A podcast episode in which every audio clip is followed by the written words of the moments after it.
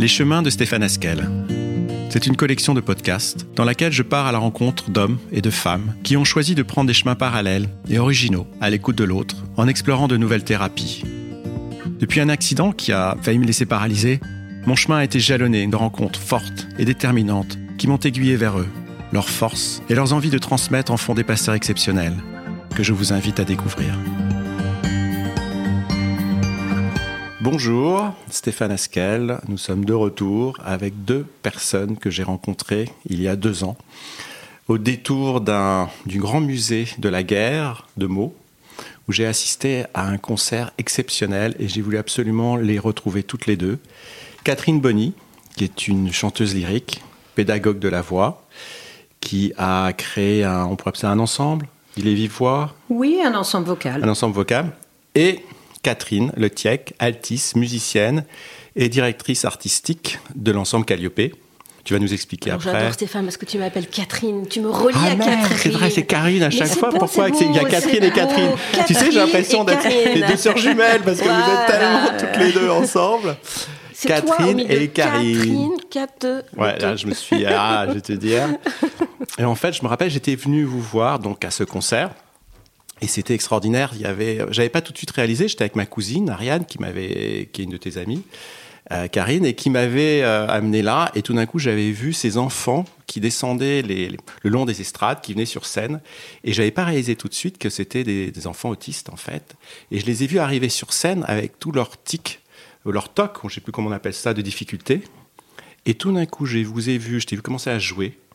J'ai vu euh, Catherine arriver, j'ai vu cette symbiose qui existait, et j'ai vu tous ces enfants tout d'un coup, on oubliait qu'ils avaient des difficultés tout simplement. Alors moi, ce qui m'intéresse, c'est que vous me racontiez un peu votre rencontre à toutes les deux et comment ce premier projet auquel j'ai assisté est né, parce que c'est quand même extraordinaire ce qui s'est passé. Alors, euh, ce projet a eu lieu dans le musée de la Première Guerre mondiale. Parce que si on parle de guerre, c'est oh. et c'est important parce que c'est donc un musée d'histoire. Et notre histoire à, Catherine et moi, ça remontait à bien avant. C'est-à-dire qu'on arrive dans ce genre de projet quand on a construit. Et on construit avec Catherine depuis 2008. Euh, c'est une affaire de lumière. Hein. Catherine, tu dis toujours, j'ai vu la lumière, je suis rentrée. C'est magnifique ce que tu dis. Ma première rencontre avec l'autisme euh, s'est passée dans un IME à Bourg-la-Reine. Et je suis, j'ai vu la lumière, je suis entrée et je suis restée dans cette lumière. Et je dois dire que Catherine est, elle-même une, personne lumineuse. Euh, moi, ce qui c'est aussi donc euh, ça est arrivé plus tard. Euh, Gilles Roland Manuel, le, grand psychiatre qui organise le festival de futurs composés, m'a remis en relation avec Catherine, que je connaissais déjà de par son travail dans, les conservatoires. Et puis Catherine, elle, elle, a commencé à voler de ses ailes vers cet univers. Il m'a proposé de faire une première partie de concert. Euh, pour soutenir cette cause de l'autisme. Tu sais, pour moi, soutenir, c'est bien beau de jouer à un concert, mais est-ce qu'on pourrait partager? Oh non, tu sais, ça va être compliqué. Euh. Et puis j'ai vu Catherine, on s'est rencontrés, on s'est regardé, ça a pétillé. Je lui ai dit, mais si je prenais mon alto avec vous Et tout de suite, ça s'est fait. En fait, c'était d'ailleurs une, mélodie de Brahms.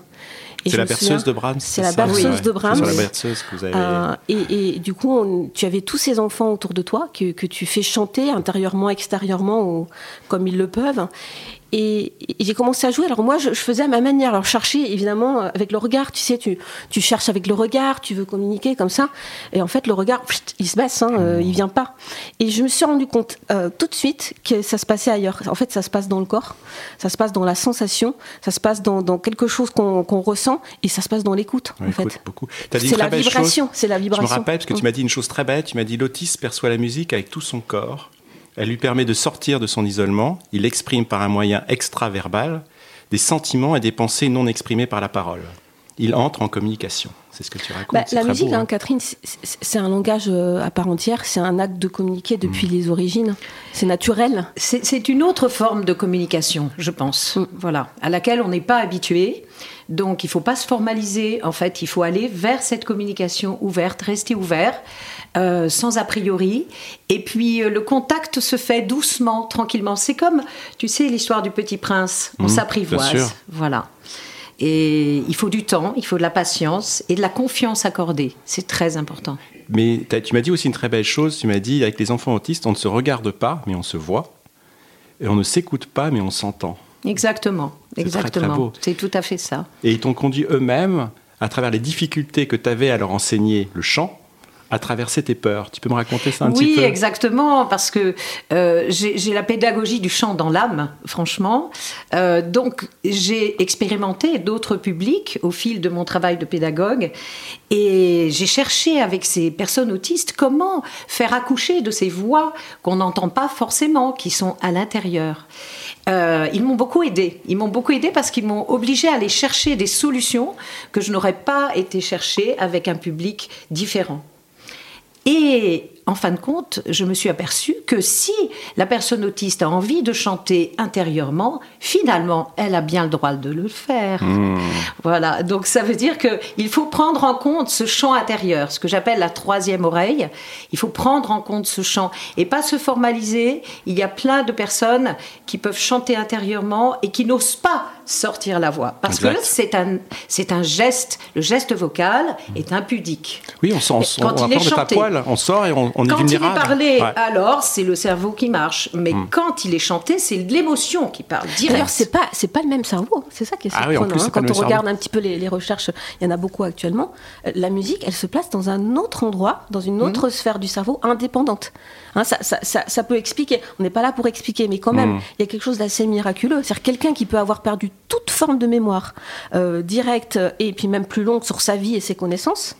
Tu le mets devant un alto, euh, il va reprendre l'instrument et va jouer. Il y a une autre mémoire en fait. Exactement. Tu sais, il y a un film américain extraordinaire qui s'appelle Live Inside, donc euh, en vie à l'intérieur, où ils sont allés dans des EHPAD aux États-Unis et il y a des gens qui avaient Alzheimer et autres. Ils leur ont mis des, des petits iPods, tu sais, avec des musiques de leur adolescence et ils sont tous ressortis de leur état léthargique.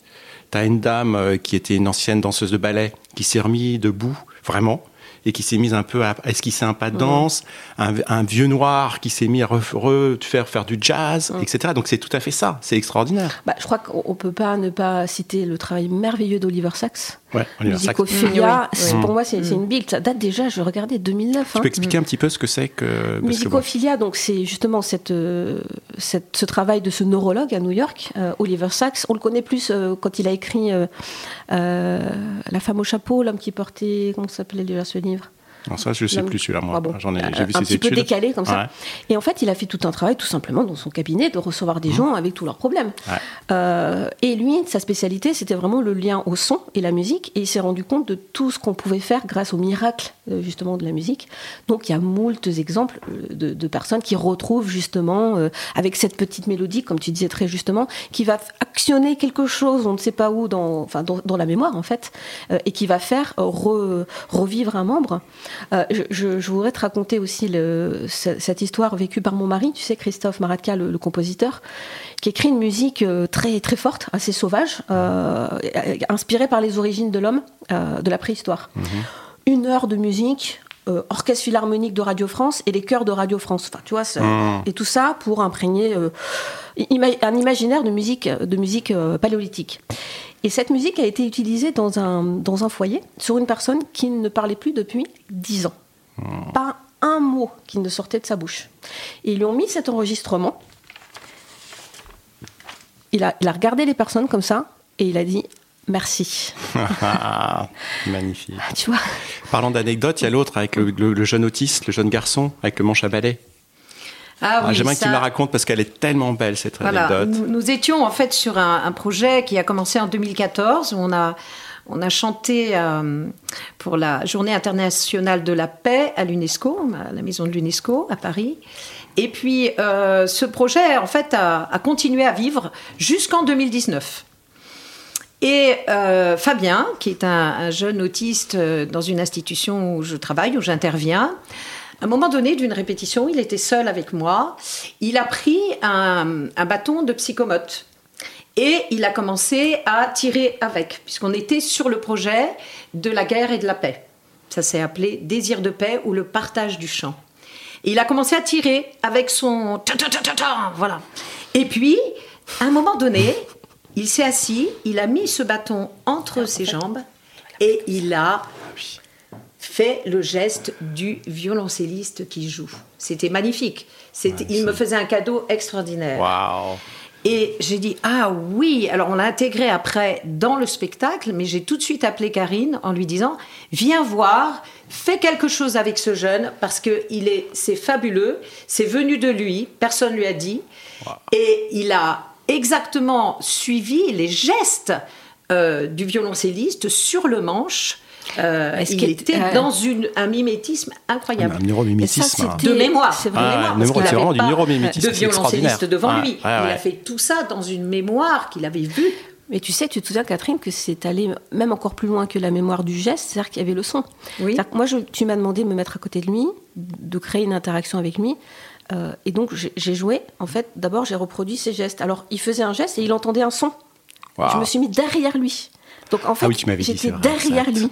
Et donc il faisait un geste et je le suivais. Donc il avait vraiment la sensation de produire un son. Et ensuite, une fois que ça s'est, on s'est relié comme ça par le son, l'écoute, j'ai commencé moi à l'amener dans des univers. C'est-à-dire que j'ai commencé à jouer plus vite, tu vois. Et là, il a commencé à bouger. tu imagines comme ça. Et après, il a il a commencé à imiter le son que moi je produisais en fait, tu vois. Et, donc il y, a cette espèce de duo, comme l'appelle euh, qui s'est formé. Euh, oui, c'est des moments. Euh, Mais est-ce que tu penses à ce moment, ça veut dire qu'ils ont une hyper, hyper sensibilité plus que nous en tant que. Entre guillemets, j'aime pas le mot hein, normaux, mais. Qui Disons qu'il n'y a pas de filtre. En fait. Voilà, c'est sans filtre en fait. Donc ils rentrent sans filtre direct dans, la musique, dans le son, dans la vibration, dans le souffle. ils vont prioritairement vers ce qui leur procure du plaisir. C'est très important. Et à quel moment tu, penses qu'il a, ça peut riper? Qu'est-ce qui, qu'est-ce qui accroche? Quand il y a trop. Est-ce qu'il y a un surplus de Quand il y a trop d'interactions, quand il y a trop de plaisir aussi, on ne sait pas quoi en faire. Ah et là, ça, ça, déborde. Et il y a parfois des crises, il y a parfois, bien sûr. Alors, il faut dire que le travail que je mène avec ces jeunes autistes depuis 2002, c'est avec les équipes éducatives. Mmh, voilà, encadré voilà ce sont vraiment des partenaires, les éducateurs et les directeurs d'établissement qui me font confiance aussi pour mener ces, ces projets euh, où on part en fait d'ateliers chants qui se réunissent ensuite en séance commune, ensuite en stage où on invite les musiciens, comme les musiciens de l'ensemble Calliope, et puis ensuite en répétition générale et concert. C'est une vraie poupée russe, la mmh. construction des vives voix. Ça, c'est très très important. C'est ce rêve euh, que l'on offre avec Catherine. C'est que l'idée, c'est de leur dire voilà, il y a un spectacle. Mmh. C'est-à-dire qu'on travaille au quotidien, mais on travaille, euh, la, personne autiste, c'est toujours euh, c'est quand le spectacle, Catherine, c'est quand? Et quand tu leur dis la date, t'as pas intérêt de la changer. Ah ouais, c'est inscrit. Et ça reste quelque chose qui va les qui va les orienter vers la lumière, comme tu disais euh, au début. Euh, et c'est vrai que c'est une interaction euh, assez inouïe parce que Catherine travaille en polyphonie, donc elle fait travailler les, les, personnes sur plusieurs voix. Je, te laisserai raconter ça. Mais du coup, dans ce travail, on, on, travaille avec Catherine sur une construction des, des instruments qui vont aider les voix. Donc Catherine nous amène dans ses mises en scène à accompagner, par exemple, la voix haute de, soprano. Moi, avec mon alto, je vais aller vers les voix d'alto. Mhm. Euh, on a nos musiciens, Aude Giuliano qui va faire l'accordéon, Cécile qui va faire la flûte, etc. Stéphane Litch, notre pianiste qui, qui connaît très très bien ce monde et qui, qui fait des arrangements justement des, des grands répertoires, chansons, mais opéras surtout, des, des, opéras, leur faire chanter des opéras. Euh, et les voix de nos instruments, en fait, on se mêle à eux. C'est-à-dire qu'il mhm. n'y a plus de pupitre, il n'y a plus de partition on se mêle à eux et du coup ils arrivent avec la confiance et le temps, hein, ça fait longtemps maintenant, plus, plus d'une quinzaine d'années, euh, et ils, ont confiance dans, cette personne qui arrive avec l'instrument au milieu du groupe, et ils arrivent à repérer et ils se calent, ils, se calent sur, sur, cette voix. C'est ce que tu me disais, tu me dis c'est mm. pas de l'art thérapie, c'est faire de la musique ensemble. Et c'est vraiment ça, c'est ce que j'ai mm. ressenti quand j'ai vu le mm. spectacle, c'était très très très émouvant. Et toi, tu, tu m'as dit autre chose, Catherine, que j'ai adoré. tu as dit la consonne c'est le souffle et la vibration c'est la voix. La vibration, c'est la voyelle. La voyelle, pardon. Alors, ouais, exact. Donc, quand nous, euh, chanteurs, nous chantons des textes. Parfois, on chante des mélopées, mais euh, quand on chante un texte, en tout cas, il y a deux éléments. Il y a la consonne et la voyelle. La voyelle, c'est la vibration vocale. La consonne, c'est le souffle, la présence du souffle. Donc on navigue en juste équilibre entre ces deux choses. Euh, c'est pas facile à équilibrer parfois, mm. mais euh, c'est un peu la base de mon travail pédagogique autour de la voix. Ah oui, j'avais trouvé ça magnifique. En reliant le corps, le souffle et la voix, évidemment, mais aussi alors parce que c'est un axe également euh, de permettre l'amélioration des prononciations parce que beaucoup de personnes autistes ont du mal à prononcer. Certains mmh. ne parlent pas du tout, ils sont non-verbaux. Totalement non-verbaux. Ils chantent des mélopées, des mélodies, ou ils chantent dans leur tête, comme j'ai dit tout à l'heure. Oui, c'est ça, ils ne s'expriment pas, on voit, les voit bouger, on voit, quand ils chantent intérieur, on le sent bien. Hein. il y a une vibration intérieure qui les, qui les, transperce. c'est une présence réelle. Et puis, il y a ceux qui sont verbaux et qui, euh, qu'on l'on fait progresser avec l'équipe éducative sur les voyelles, les consonnes, le souffle, la vibration de la voix. Et puis aussi, il y a une chose très importante en technique vocale, c'est qu'en fait, le fait d'envoyer le souffle sur les consonnes permet que l'on comprenne le texte. C'est important. Mmh, Alors, dans l'opéra, peut-être un peu moins, parce qu'on chante, c'est la, belle voix qui compte. Voilà. C'est pas tant euh, ce qu'on dit, ce qu'on raconte. Mmh. Par contre, quand on chante de la chanson, puisqu'on se bascule du répertoire entre chanson et, opéra, euh, c'est très important d'avoir le texte. Et puis, ces jeunes-là aussi, en atelier, ils inventent des textes. Mm. On a des inventions, des, ateliers création de textes, sur, sur des musiques existantes. On prend en otage un couplet et puis on s'amuse à inventer d'autres mots. Ou alors, carrément, inventer une chanson. On, a, on crée des chansons avec euh, mm. Stéphane Nietzsche, le pianiste-compositeur avec qui je travaille depuis très longtemps. Ah, voilà, et il aide un petit peu avec l'harmonisation. Euh, oui, c'est très beau parce que j'avais, il y a cet équilibre entre le souffle et la vibration. Bah, euh, le chanteur, il vit ça. C'est vraiment ça. Et moi, j'ai l'impression de retrouver, parce que moi, je, bon, je viens du, j'allais dire du monde du yoga, parce que c'est le yoga qui m'a aidé. Et j'en parlais un jour avec, euh, avec Karine, justement, qui me disait une très belle chose. Elle me disait, mon yoga, c'est mon alto. tu me disais, je rentre sur scène avec la même, le même état d'esprit que dans la pratique du yoga c'est-à-dire avec la bonne posture, la respiration juste et la conscience du geste. Mm. C'est vraiment ça, hein, cet équilibre bah, que tu, tu sais, là, on parle donc du rapport euh, de tout le travail de Catherine et que l'on peut faire ensemble euh, sur les, avec les personnes autistes, mais je crois que c'est un chacun en fait. Euh, moi, personnellement, j'enseigne aussi dans des écoles avec des personnes enfin, normales, où est-ce la normalité, en tout cas, qui n'ont pas ces spécificités. après, au jour d'aujourd'hui, quand tu vas dans des écoles, il y a beaucoup, beaucoup de, de, personnes qui sont, qui sont spécifiques, mm. beaucoup de dyspraxie, beaucoup de, choses un petit peu comme ça. Mais même, on, a tous besoin de, se retrouver dans, cette droiture. Et je crois que la musique, en concert, parce qu'on parle aussi de projets très spécifiques, mais en, concert dans, tout lieu, euh, quand on touche quelqu'un, on lui rappelle justement euh, qu'elle a ce corps merveilleux qui lui permet de vivre, de s'exprimer, euh, que c'est déjà une chance extraordinaire et que parfois on se complique la vie, mais qu'il faut déjà être dans une forme de droiture, de respiration, euh, de gestes euh, vraiment bien, bien accomplis. Mmh. Et de là, tout le reste va pouvoir, va pouvoir venir, bien sûr, retrouver son ancrage, etc. Les pieds ancrés, le mmh. plexus ouvert, etc. C'est magnifique. Mmh. Et comment ça s'est passé? Parce que bon, j'imagine que ça n'a pas été facile, facile. Vous avez eu des difficultés à monter les spectacles. Je sais y tu m'avais dit à un moment qu'il y avait des, conseillers, des spécialistes en santé du gouvernement qui étaient venus, qui ne savaient pas pigé grand-chose à ce qui se passait, que ça contredisait un peu leur... dans, le bon sens du terme. Ouais, mais ils, été, ils vous ont aidé, ça, il y a eu des... Euh... Ou c'était encore... Euh, les portes étaient encore un peu fermées. Tu fais, tu fais, allusion à une phrase absolument charmante de, de Monsieur Munich, euh, quand nous étions au Maroc. Mhm. Euh, donc avec Catherine, en fait, Les Vives Voix, c'est une chorale, mhm. un ensemble vocal. Mhm. L'ensemble Calliope, c'est un ensemble de musiciens. Et comme je disais, c'est une association de, de, construire que des musiciens professionnels puissent soutenir, hein, soutenir dans, dans, le beau sens euh, du, terme, soutenir ses voix, euh, se sentir plus en confiance. Et ensuite, avec Catherine, on a des rêves fous hein, et on les a menés, on les a menés à bien. Donc là, tu fais allusion à un voyage que nous avons fait euh, au Maroc en 2011, 2011, où le professeur Arnold Munich, en effet, était là. C'était l'ouverture d'un centre pour personnes handicapées à Rabat et on avait joué au Grand Théâtre Mohamed V.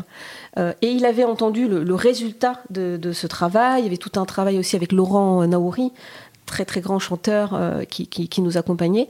Et c'est vrai qu'il avait dit qu'en termes de statistiques, euh, lui, normalement, avec ses chiffres, il avait dit, moi, normalement, ces enfants-là, quand je les analyse du point de vue mmh. psychologique, ils ne pourraient pas arriver à arriver à un résultat. Ah, Mais ça, c'est la magicienne que c'est Catherine. C'est, en fait, tu te dis pas qu'il peut y avoir une limite tu, leur proposes ce voyage, hein, Catherine, et puis euh, finalement, c'est vrai qu'on arrive à des choses. Euh, bah, C'est-à-dire, je ne me pose pas ces questions-là. J'aime je, partager avec ces personnes, ça hmm. me plaît énormément. Euh, tant sur le plan humain que sur le plan de la pédagogue qui cherche les solutions pour. Voilà. Euh, donc après, on voit ce qui marche, ce qui marche pas. Il faut être capable de revenir en arrière, d'aller de l'avant. Voilà, on, tâtonne au début, mm. puis après, on, connaît des pistes qui marchent, mm. qui fonctionnent. Mm. Alors on, voilà, c'est une aventure perpétuelle en fait. Je vais vous dire, c'est il n'y a jamais d'acquis dans cette histoire. On est toujours en recherche, toujours en aventure, et euh, on finit par tracer un chemin. Mm. Voilà, un chemin. Le passage. C'est ça. Le passage pour que les autres passent derrière. Le chemin, c'est important parce, bah, que, ce que quand on chante, quand on est chanteur ou musicienne, c'est pareil. En fait, c'est le chemin qu'on fait d'une note à l'autre qui développe l'émotion, qui nous permet de, de lâcher l'émotion. C'est pas chanter une note et chanter une autre, c'est ce qu'on fait, le chemin dans l'intervalle. Voilà. Alors, le chanteur, il est mélodiste. Voilà, il chante qu'un son à la fois, parfois deux, mais c'est des techniques particulières. Mais en fait, on est vraiment dans un lien entre euh, notre corps, notre souffle et nos émotions. Mmh. Absolument. Et ce que je voulais dire par rapport à la polyphonie mhm. dont on a parlé tout à l'heure, c'est qu'en fait, le fait de canaliser par une rigueur qu'offre l'opéra, mhm. euh, apprendre des chœurs d'opéra, c'est apprendre plusieurs voix, euh, un soprano, un baryton, une basse, un ténor, voilà. Donc on doit chanter sa voix de soprano alors qu'il y a une basse à côté qui chante autre chose. Donc c'est une rigueur d'écoute, d'oreille et de discipline. Eh bien, cette discipline, très curieusement, elle ne bloque pas. Elle permet de canaliser les émotions. Et c'est ce que tu as vu quand les jeunes autistes arrivent sur scène, quand les vivoires arrivent sur scène, il peut y avoir des petits mouvements, et dès que ça chante, ah, incroyable. paf, on est parti, ça ne bouge ça plus. Bouge plus. Ça ne bouge plus parce qu'il y a une concentration qui a été évidemment expérimentée, répétée plein de fois. Hein, ça se fait pas par un coup de baguette magique. Donc ça a été fait, refait, refait, avec les éducateurs qui tiennent aussi bien les choses. Mmh, et donc à un moment donné, hop, on y va, et c'est la musique qui parle. Voilà, c'est la musique, le, chanteur devient un instrument pour servir la musique. Et, quoi de plus beau? Et comment ça se passe alors avec, j'allais dire, les proches, la famille? Comment ça se passe quand, ils réalisent que leur enfant fait des progrès ah ben euh, Il y, a une métamorphose qui s'opère. Mais dans leur vie mm. quotidienne, non Ils t'en parlent Il y a des témoignages? Bah, Tu parlais tout à l'heure de, représentation et du coup, donc public, donc du coup famille. Euh, c'est vrai qu'on a parlé de Rabat, on a parlé du désir de Palunisco. Euh, on, a été, on a eu la chance aussi d'être à l'Opéra Comique plusieurs fois. donc tu vois la taille des salles, donc la salle du public, au théâtre Sylvia Montfort. Enfin, je veux dire, ça fait presque tous les deux ans ce grand spectacle qui nous menait. Et les familles, c'est ce moment merveilleux, en fait, où euh, les, familles voient leur enfant au, plus beau, voir une réalisation, une fierté, en fait, euh, d'être dans le bonheur, de voir son enfant heureux. J'ai vu sûrement, c'était des parents en larmes dans la salle, ça, ça coulait. Ben, moi, j'étais super ému. J'ai trouvé ça vraiment magique. J'imagine, je ne sais pas si tu as un retour aussi dans leur vie au quotidien, si ça change quelque chose dans leur. Euh, dans leur vie à l'école, parce qu'ils vont dans des écoles spécialisées, j'imagine. Euh, oui, Est-ce que là, vous avez accès euh, Il y a différents types hein, de, de, de, structures. Ouais, parce que moi, je connais mal. Il y a différents types. Moi, je travaille avec plusieurs structures. Mais en, fait, ça permet de, retrouver une confiance en soi aussi, hmm, globalement. Absolument. Voilà. Et les familles, c'est une valorisation, évidemment. Ils n'imaginaient jamais que leur enfant puisse, être, puisse chanter déjà. Alors, on fonctionne aussi avec du va-et-vient entre du collectif et du soliste. C'est-à-dire certains jeunes qui sont capables de mener des parties solistes, des groupes solistes, et ils sont rarement seuls, ils sont accompagnés par un éducateur ou un artiste lyrique invité. Et donc, euh, du coup, euh, ils sont valorisés un petit peu plus. Et puis, il y a le cœur derrière. Et puis, après, ça change, c'est pas toujours les mêmes. Ça, c'est très, très important. La polyphonie aussi, je reviens un peu là-dessus, mhm. ça permet de chanter une voix quand l'autre en chante une. Eh bien, c'est comme dans la vie. On, est tous différents, mais on apprend à s'accorder. Oui, on se cale sur l'émotion et la vibration de l'autre. Eh ben, ça ben marche. c'est comme un, un eh répétoire escalier où on se. Alors aujourd'hui, est-ce que vous avez des j'allais dire des jeunes, euh, jeunes jeunes qui se disent tiens moi j'ai envie de m'engager dans ce chemin, le chemin que vous avez commencé à tracer toutes les deux, que vous formez, qui a, il y a une émulsion autour de tout ça parce que c'est ça qui est génial, c'est cette transmission. Beaucoup de jeunes d'institutions viennent voir les concerts. D'accord. Ouais. Donc ils viennent voir les concerts et après ils, ils font remonter le fait qu'ils ont envie de chanter aussi. Ah, il y a deux choses, il y a les jeunes qui vont venir dans le cadre de tes projets et aussi toi le fait que tu, tu lances de la formation. Tu de la formation aujourd'hui Catherine. Alors ça, c'est de la formation plutôt d'artiste. Que tu synthétises en fait fait tout ton savoir-faire. Oui. Et que là, actuellement, c'est vrai, tu, tu, formes des gens pour continuer. Parce que là, voilà. tu, enfin, tu es extraordinaire, une énergie folle. Mais enfin, il y a un moment, faut, faut avoir aussi. Oui, oui, il y a les personnalités hum. qui sont différentes. Hum. Mais là, il y a un, ténor, Hugo Tranchant, hum. qui fait partie intégrante de l'équipe donc de plein cœur de Vive Voix, l'équipe artistique. Euh, il y a euh, trois pianistes aussi, Stéphane Nietzsche, Jessie Desmond et euh, Frédéric Quebel-Falipo. et on a Paola Dalba, soprano. voilà, et je suis en recherche.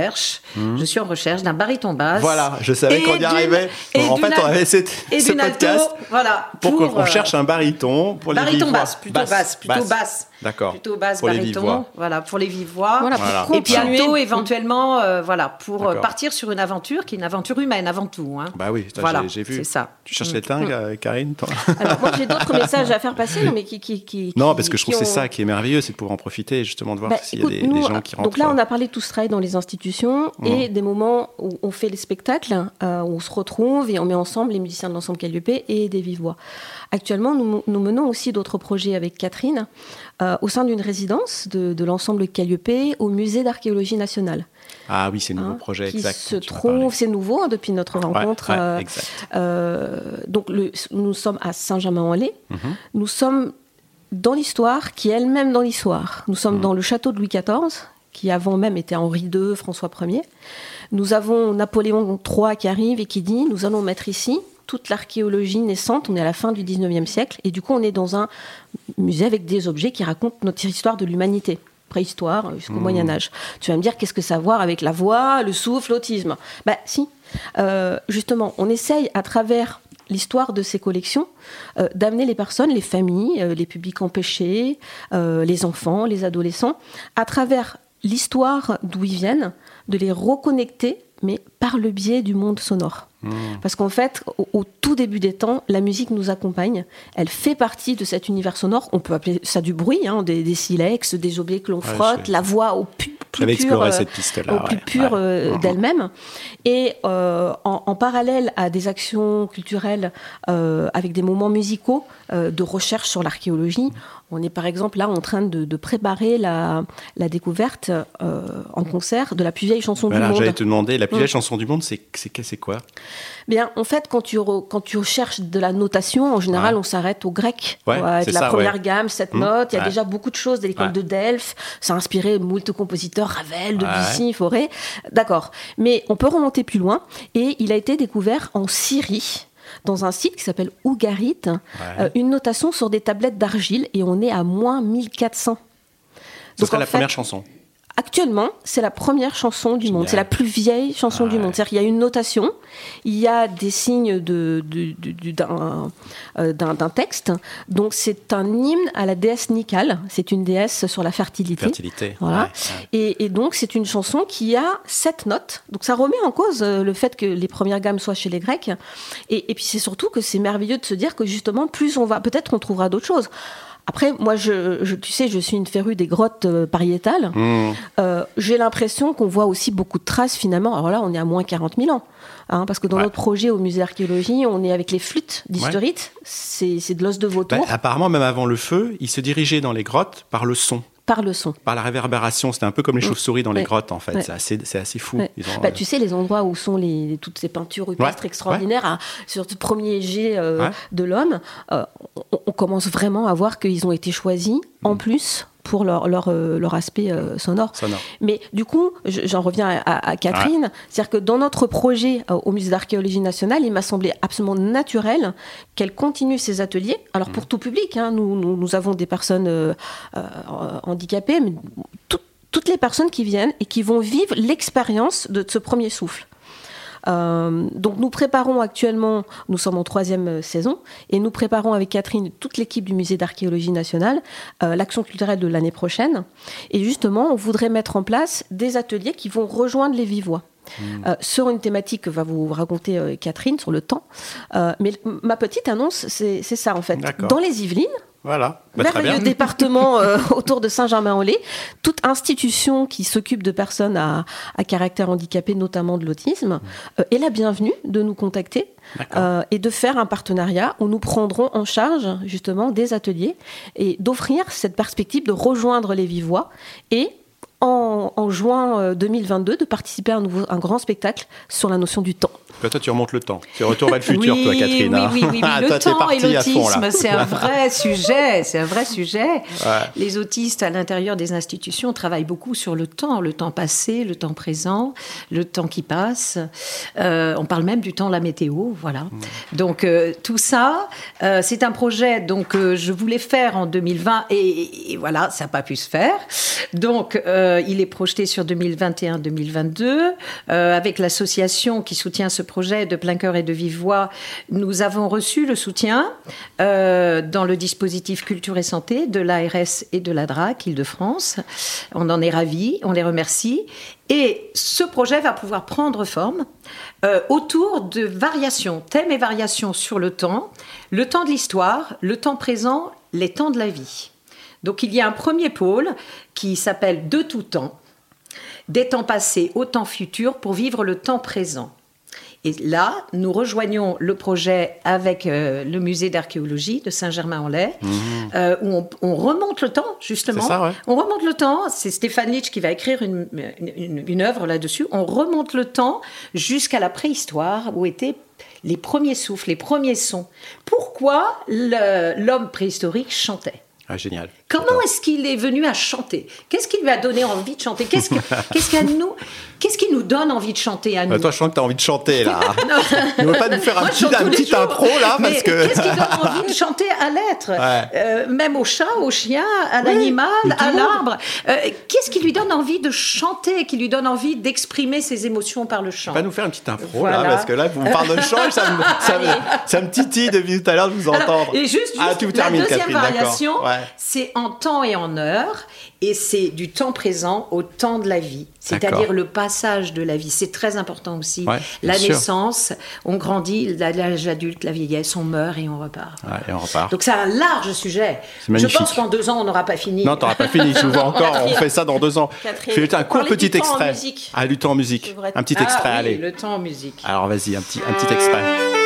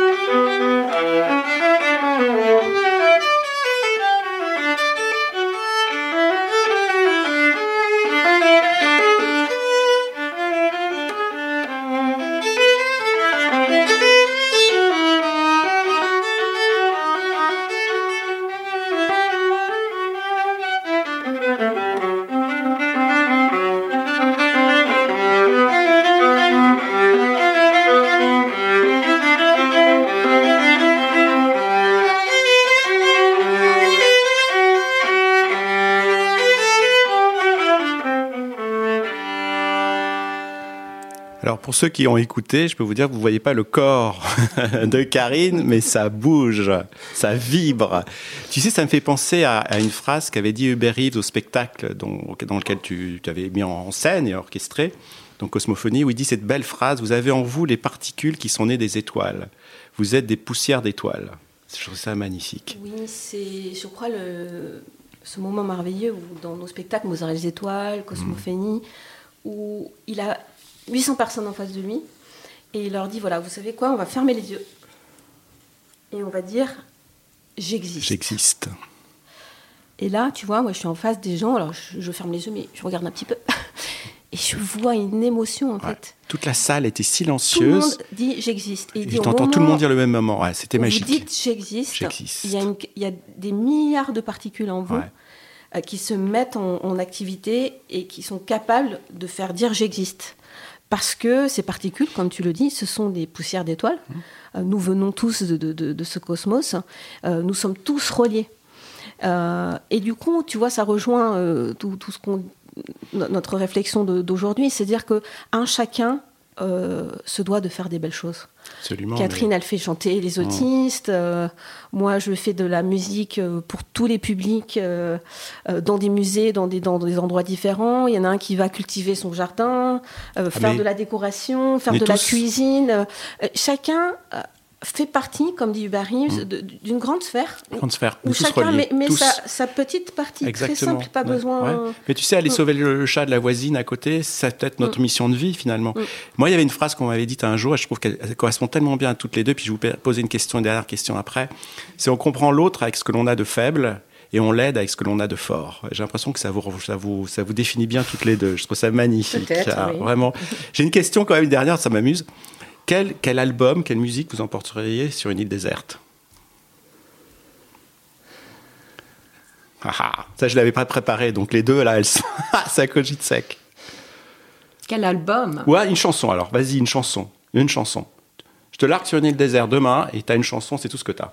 Eh bien, ça serait la chanson qu'Aurélien m'a chantée à un moment donné. C'était il y a très longtemps.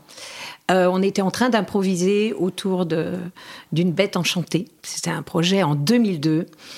Et Aurélien, à un moment donné, s'est dressé et il a fait quelques sons, alors qu'il ne chantait pas, hein. il a fait quelques sons en disant Et c'est comme ça, et c'est la vie. Waouh Voilà. Belle chanson. Et je pense que je me souviendrai de ça jusqu'à mon dernier souffle. Ah, c'est beau. Mmh.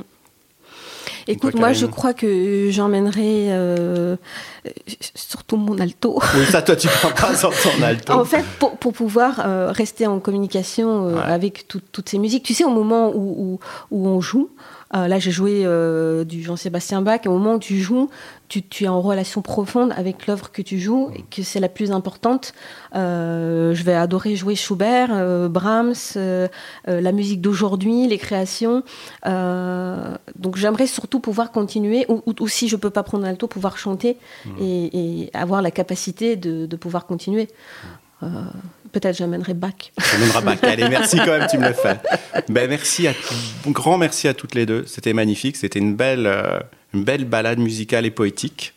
Et à très bientôt. Toi, tu veux dire une petite chose Tu veux dire quelque chose Une petite chose. Je t'en prie, Catherine. Euh, c'est un extrait d'un livre euh, qu'ont écrit Scarlett et Philippe Reliquet, que tu connais, Karine. Voilà.